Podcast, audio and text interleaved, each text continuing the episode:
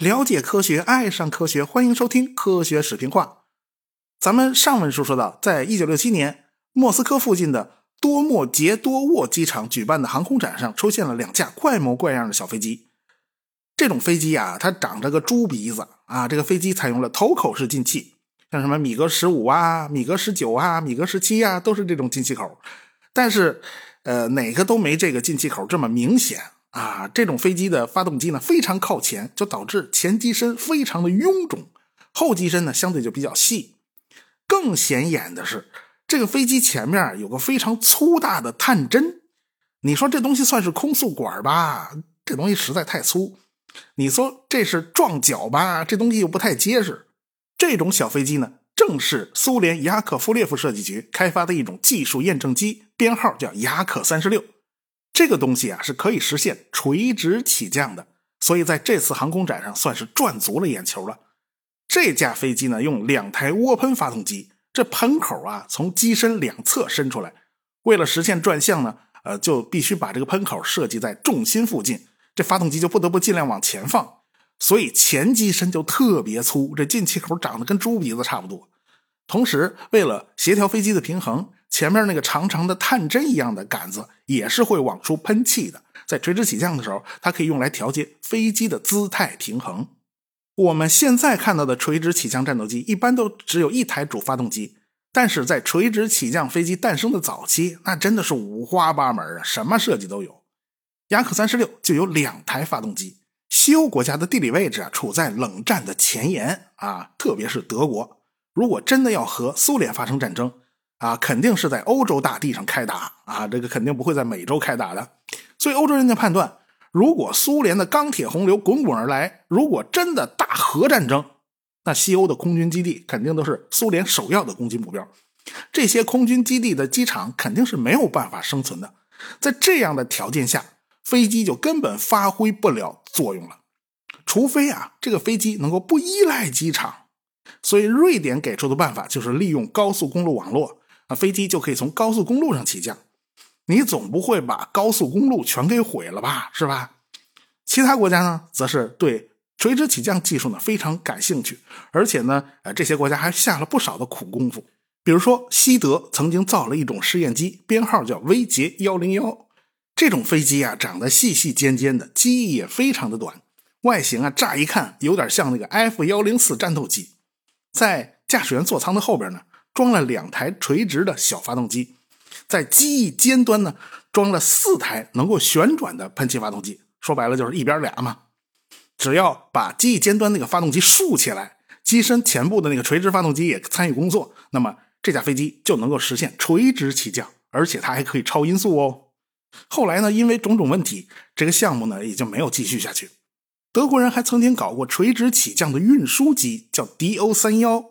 这种飞机啊。长得就是个小运输机，平直翼啊，平直的机翼下面呢挂着两台主发动机，但是在机翼尖端各有一个短舱，哎，在这个短舱里边竖着排着四台垂直的小喷气发动机，两边一共是八台，再加上两台主发动机，这架飞机一共用了十台发动机。因为这个发动机实在太多了，所以协调控制就成了一件头疼的难事儿。到最后，这种飞机呢也是不了了之了，没有投入使用。法国人呢，对垂直起降呢也是很感兴趣的。他们在一架幻影四轰炸机的机身上安装了垂直的喷气发动机，也能实现垂直起降。但是这东西吧，它没什么实用性啊！你机身内部空间都被垂直的那个飞机发动机给占了，它也装不了多少油，也带不了多少武器。它纯属是个技术验证啊！美国人呢也凑这个热闹，他们也做了一系列的试验，比如啊，这个贝尔公司的 X 十四试验机。这个东西的思路和雅克三十六那就是一模一样了，就是用了两台喷气发动机产生推力，而且呢，这俩飞机都有一个非常难看的猪鼻子啊。只不过这个 X 十四呢是平直翼，美国人当时啊对垂直起降战斗机的兴趣不大，他们只是做一下技术验证。后来呢，这架 X 十四就被 NASA 给调用了啊，它是用来培养这个宇航员的。这个阿姆斯特朗就没少开着 X 十四进行垂直起降训练。因为这东西啊，感觉上跟那个登月舱差不多啊，这个你在月球上降落，你不得提前练练吗？就拿这东西练了。洛克希德公司也造过一种 XV 四验证机，这个家伙呀是在机身里面塞了一大串的升力发动机。那既然你把这升力发动机都塞到主机身里边呢，那个主发动机就没地儿放了嘛，那只能放在机身外边挂着啊。这种飞机的性能不是太好，坠毁了好几架。后来呢，项目失败。瑞安航空曾经造过一架 XV 杠五。啊，这是另外一种思路了。他们在飞机的机翼里面安装了升力风扇，用发动机吹出来的气流去吹转这个风扇，然后风扇产生升力。这种飞机到最后也是坠毁了好几架，项目也没有继续下去。我国曾经想在歼六的基础上也搞搞垂直起降战斗机，也是采用了这种从发动机里面引气，然后用高速气流去吹转风扇产生升力的方案。最后这东西也是停留在了绘图板上，根本就没有实用。总之，当时这些垂直起降的方案，往往是在垂直起飞和平飞的转换过程中出了很多的麻烦，导致坠机。还有些方案呢，没什么实用性，它起飞都飞不起来啊！这个这航程又太短，携带武器又太少，就不值得深入研究了。最终开花结果的是英国人的 P 幺幺二七方案，这个方案后来就发展成了大名鼎鼎的钥匙战斗机。大家如果看过那个施瓦辛格的大片《真实的谎言》的话，一定是对这种飞机是印象非常深刻。垂直起降战斗机总要产生向下的推力，这些推力必须大于自身的重量，而且呢，这些推力肯定是来自于飞机的发动机。所以呢，把主发动机的后半身喷管它做成个裤衩那形状，伸出来两个转向喷口，这不难啊。这个后腿是很好解决的，但是前腿怎么办？还得说是人家英国的罗尔斯罗伊斯这个发动机公司真的很给力。钥匙战斗机采用的这个飞马发动机啊，因为它发动机功率非常强劲，他们用风扇引出的气流当前腿这个问题就基本上解决了。苏联人一时半会儿搞不出那么好的发动机，因此呢，雅克三十六的方案只能说凑合着完成了垂直起降，它完全没有作战的能力。本来苏联的国防工业部门也不打算继续给钱了。但是架不住这个格尔什科夫软磨硬泡啊！如今这个红海军呐，缺乏舰队防空力量，你总不能拿直升机去对付敌人的战斗机吧？最后啊，这个领导终于心软了啊，同意继续研究下去啊，咱们可以搞搞航母，但是不能搞美帝的那种航母，所以就只能剑走偏锋了。后来这个雅可夫列夫设计局给出了新的方案。这个后腿啊，就和钥匙飞机是差不多的，就是把发动机尾部做成裤衩子形状啊，这两个分叉的喷口是可以转向的。关键是你前腿该怎么办呢？最后，雅可夫列夫设计局采用了飞升发动机的方案，前面在驾驶舱后边竖着装了两个小发动机。这个两个小发动机平时是不开的，只有在垂直起降的时候再开开。一开始这架飞机的新编号呢是雅可三十六 M。其实啊，这个雅克三十六 M 跟雅克三十六这完全是两码事儿，这是一个新方案嘛，就是为了掩人耳目。后来呢，这种飞机获得了一个新的编号，叫雅克三十八，北约起了个外号叫铁匠。这是世界上第二种实用化的垂直起降战斗机。所以现在的垂直起降战斗机总共也就是三个流派，要么就是钥匙飞机的追随者啊，你一个发动机伸出四个腿儿。要么就是雅克三十八的追随者啊，这个要么就是雅克三十六的追随者。啊，有人啊学雅克三十六吗？啊，那飞机好像不太合适啊。还真有，那个竞标失败的那个 X 三十二那个大嘴蛤蟆，实际上它的升力布局就是学的雅克三十六啊。雅克三十八新飞机出来以后，在莫斯科号的甲板上进行了试验，海军还算是比较满意啊。尽管这个东西航程实在太短了，载弹量也太小，只能叫做桅杆保卫者，但是它横竖比没有要强，对吧？起码这个红海军舰队防空的这个空档啊，被这个飞机给补上了。不过呢，这雅克三十八呢，不是给莫斯科号和列宁格勒号这种直升机航空母舰准备的，因为这两艘船太小了，这是给下一代的航空母舰基辅级准备的。苏联的航母吧，它都是怪胎啊！这个基辅级看上去有点现代航空母舰的样子了，起码呢，它也有个斜角甲板，排水量也达到四万吨了。可惜，这个家伙依然不是一个正常的航空母舰啊！它走的还是邪门歪道。这个船的船头部分被安放了巨大的反舰导弹啊，只有斜角甲板是用来给飞机起降的。那么小的面积，就导致它的甲板作业效率非常低啊，这个远远赶不上普通的航空母舰了。当然啦，人家苏联也是振振有词啊，这是幺幺四三型航空巡洋舰，听见没有？这叫航空巡洋舰，它不是航母。哎，好吧，算你嘴硬，就叫航空巡洋舰算了。如果叫做航空母舰，就没有办法通过黑海海峡，因为黑海海峡是有一系列的法律相关规定的。如果你叫航空巡洋舰，那就管不着你了，那土耳其就可以睁只眼闭只眼。反正和平时期嘛，大家面子上还是算是过得去的啊。但是大家又不傻呀，明眼人一看就知道那个海军元帅戈尔什科夫想要的是什么东西。但是吧，这个戈尔什科夫不管怎么努力啊，他的愿望总是打折扣。基辅级就是这么一个打折扣的选择。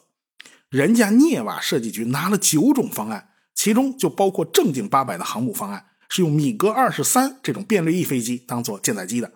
但是领导是偏偏选了个四不像，这还没地儿说理去啊！这没办法。这个基辅级航空母舰可以搭载十二架雅克三十八垂直起降战斗机，可以搭载十九架卡二五或者是卡二七反潜直升机。另外呢，有两架卡二七是作为超视距引导的。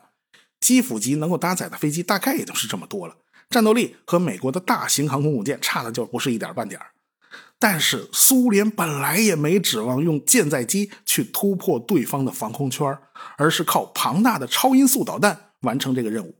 比如说啊，船头上装的那个 P 五百玄武岩反舰导弹，它的射程就达到了五百五十公里了，有效载荷是一吨，可以携带一枚当量达到三十五万吨的核弹头啊！这核弹头威力大，咱们下去一枚就给你整个舰队全部团灭。如果换成标准的高爆弹头呢，可以换一个九百五十公斤当量的半穿甲高爆弹头。只要给航母来上一发，那也是让那个航母很难受的啊。但是呢，这个航程五百公里啊，它依然是不够的，因为舰载机撑起的防空圈半径起码是七百公里。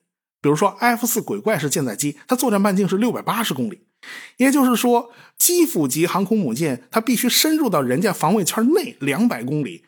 哎，船上搭载的雅克三十八的任务就是给舰队撑起一把雨伞。啊，靠这把伞挡住美国舰载机的攻击，一直撑到一直撑到船靠近人家的舰队，已经进入了玄武岩的射程之内再开火。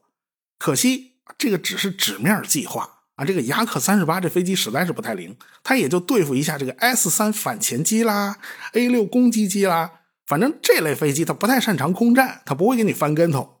你如果遇上 F 四鬼怪式，哼。这雅克三十八差不多就没活路了呀，所以美国人对基辅级航空母舰是一点都不担心的啊，就觉得这苏联人怎么老整这些怪胎？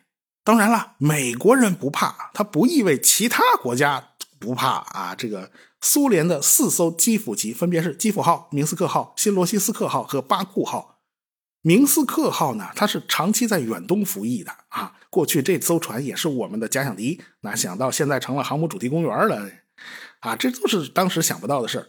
日本人也觉得这个东西太厉害了，写了一本小说叫《明斯克号出击》，写的是远东发生了第三次世界大战。啊，这个日本人要是对苏联军事威胁不担心的话，他就不会有这本书了嘛。在这本书里面，明斯克号航空母舰就成了苏联军事威胁的一种符号象征了。那美国人这一阵子在在干什么呢？他们在打造新一代的航空母舰尼米兹级。这个尼米兹级比以前的航空母舰都要大，排水量达到了十万吨。在企业号之后，美国人的核动力航空母舰出现了断档，就是因为吧，这个核动力航母的高昂造价弄得财大气粗的美国人都受不了了。所以，美国国会卡了预算啊，海军只能搞搞大型常规动力航空母舰，这就也就是小鹰级的由来啊。这小鹰级还算便宜点到了麦克纳马拉上台以后呢。他用一系列的计算图表和公式证明了现在的常规动力航空母舰是足够用的，咱不需要搞什么核动力航空母舰了。气的这个海军部长当场辞职，但是这也没啥用，该不通过还不通过。麦克纳马拉是非常抠门的，一直到越战爆发了，这麦克纳马拉才发现哎呀，这个核动力航空母舰的 KPI 还算不错呀，看来作用很大。到一九六七年，军方和纽伯特纽斯船厂就签订了一个合同，新一代的尼米兹级核动力航空母舰就开工建造了。首先要确定的就是航空母舰的动力系统。上次企业号弄了八个反应堆，说到底就是因为反应堆功率太小了嘛。现在新一代的 A3W 反应堆的功率几乎是翻了一倍，过去要八台，现在只需要四台就够了。美国的核动力舰艇之父李科佛认为，有四个反应堆，哪怕你坏了一个，我还有百分之七十五的功率呢。啊，你要是弄两个，我坏了一个，那就只剩下百分之五十了。这百分之五十真是什么都不够干。但是麦克纳马拉死活不干呢，他坚决要只装两个反应堆，而这个反应堆少了，比较便宜啊，这就意味着你单堆的功率必须再翻一倍，你得达到十四万马力才行哦。好在呢，美国人已经开发出单堆功率十三万马力的 A 四 W 反应堆，两台反应堆的功率是二十六万马力，比企业号的二十八万马力呢稍微小一点，甚至比常规动力的小鹰号还要小一点。再加上这个尼米兹这船呢，它比较胖，它阻力大，所以一来二去，这最高航速就不如企业号和小鹰号。好在呢，当时的蒸汽弹射器获得了比较大的提升，它不需要那么大的甲板风，也能够放行舰载机，所以速度慢点也就慢点了。另外，这个反应堆少了，就腾出了大量的空间，可以用来存放航空燃油啊，这不武器弹药啦。这个尼米兹号是牺牲了一点点航速，换来了整个战斗力的提升。从这一点来讲，它还是划算的。所以麦克纳马拉国防部长这算账算的还是蛮精明的。好，现在新航母已经开工建造了，那这个舰载机咱们是不是也要更新一下哦？啊，这个还是麦克纳马拉主导，他就把海军和空军给叫到一块儿了，叫他们一起研发一种通用型战斗机。这个麦克纳马拉认为自己是很有经验的啊！你看，他摁着空军的头，逼着他们接受了海军研发的鬼怪式，那效果不是也不错吗？对吧？这样省钱呢。按照麦克纳马拉的设想，新飞机编号 F 幺幺幺，空军型号叫 F 幺幺幺 A，海军的叫 F 幺幺幺 B，采用可变后掠翼技术，需要高速拦截的时候就收起翅膀往前冲刺；如果需要长时间巡逻，那就展开翅膀慢慢飞。你只有可变后掠翼，可以同时满足高速和低速的需求。所以啊，这个变裂翼在当时是非常流行的一种技术。到了一九六五年的五月十八号，F 幺幺幺 B 首飞成功啊！但是海军一看这架飞机的性能，他连哭的心都有啊！这飞机怎么这么重啊？空重二十点九吨，毛重三十六吨，最大起飞重量三十九吨。您这是战斗机啊，还是轰炸机呀？您还能翻得起跟头吗？这也太重了。更要命的是，这个变裂翼的故障率还挺高啊！飞机是要升空作战的，一天到晚趴窝啊，待在机库里当机库皇后，那不行啊！而且在试飞的过程里面还摔死好几个试飞员，所以海军对这个飞机的印象非常差，是一脑门子官司。他们就认为啊，这飞机这么大，它肯定上不了军舰，上了军舰它也没法调度。所以海军根本就不打算要这东西。这架飞机的主承包商是通用动力公司，格鲁门公司呢那是分包商，那是打下手的啊。他们合作研究这架飞机也不是一天两天了。这架飞机身上还是有一些亮点的，比如说啊，发动机 TF 三零啊，这发动机也还不错嘛。这这是一种涡扇发动机啊，这涡扇它横竖比涡喷省油啊。还有配套研发的这个雷达啊和导弹也都不错。下一代海军主力舰载机。你可以把这些成果都用上嘛？最后啊，海军是没有掺和 F 幺幺幺的研发，这种飞机最后呢是改行当了轰炸机了。海军呢是自己提出了下一代战斗机的计划，引来了一大群厂商竞标啊。根据在越南战场用 F 八十字军骑士的使用经验，这海军方面觉得这个单发飞机啊它不太够用，还是双发的好用，所以呢。海军就要求竞标厂商拿出一种双发双座重型舰载战斗机的设计方案。这架新飞机啊，最大飞行速度怎么也得达到二点二马赫吧？你再慢了是不好用的呀。而且呢，还要能够在距离舰队二百四十公里外执行战斗空域巡航任务两个小时以上。遇到敌机可以开加力作战两分钟啊，这开加力是很耗油的啊，能开两分钟就不错了。同时要求飞机本身的载油量要能够对离海岸八百公里的航空母舰进行有效的护航，你作战半径得到吧？还有啊，这种飞机应该装备能够同时搜索和跟踪多个目标的雷达，以及各种射程的空空导弹啊，远中近咱全得有。最后，别忘了机炮啊，没有机炮的 F 四在越南战场啊，根据飞行员的反应啊，他有点不顺手，咱们最好还是把这东西装上。另外，这种飞机还要能够携带六千八百公斤的炸弹去执行对地攻击任务啊！对了，最后这新战机还要适应于在航空母舰上起降，着舰速度必须小啊！这是舰载机的必备要求嘛？啊，咱就不用多说了。所以啊，大家明白了什么叫既要又要？海军就是典型。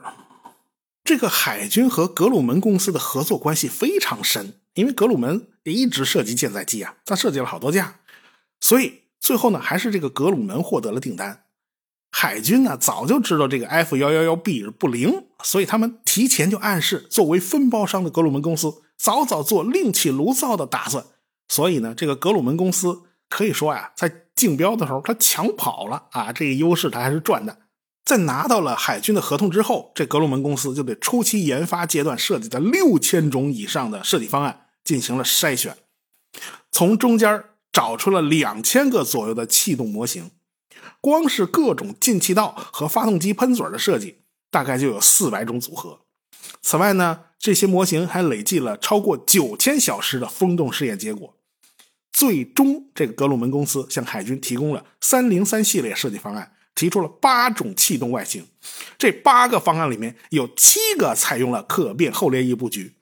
为了满足这么苛刻的要求，非可变后裂翼莫属，其他技术你根本就搞不定。当然啦，海军是心有余悸啊，就是被前面这个 F 幺幺幺 B 这个项目给恶心到了，这太刺激啊！所以海军就提出了一系列的罚款要求。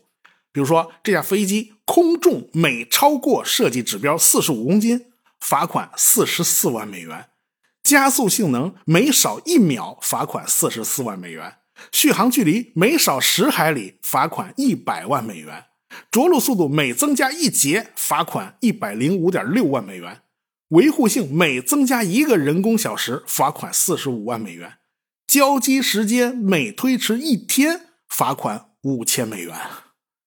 这海军是打算把这个格鲁门公司一波送走啊，这是往绝路上逼呀！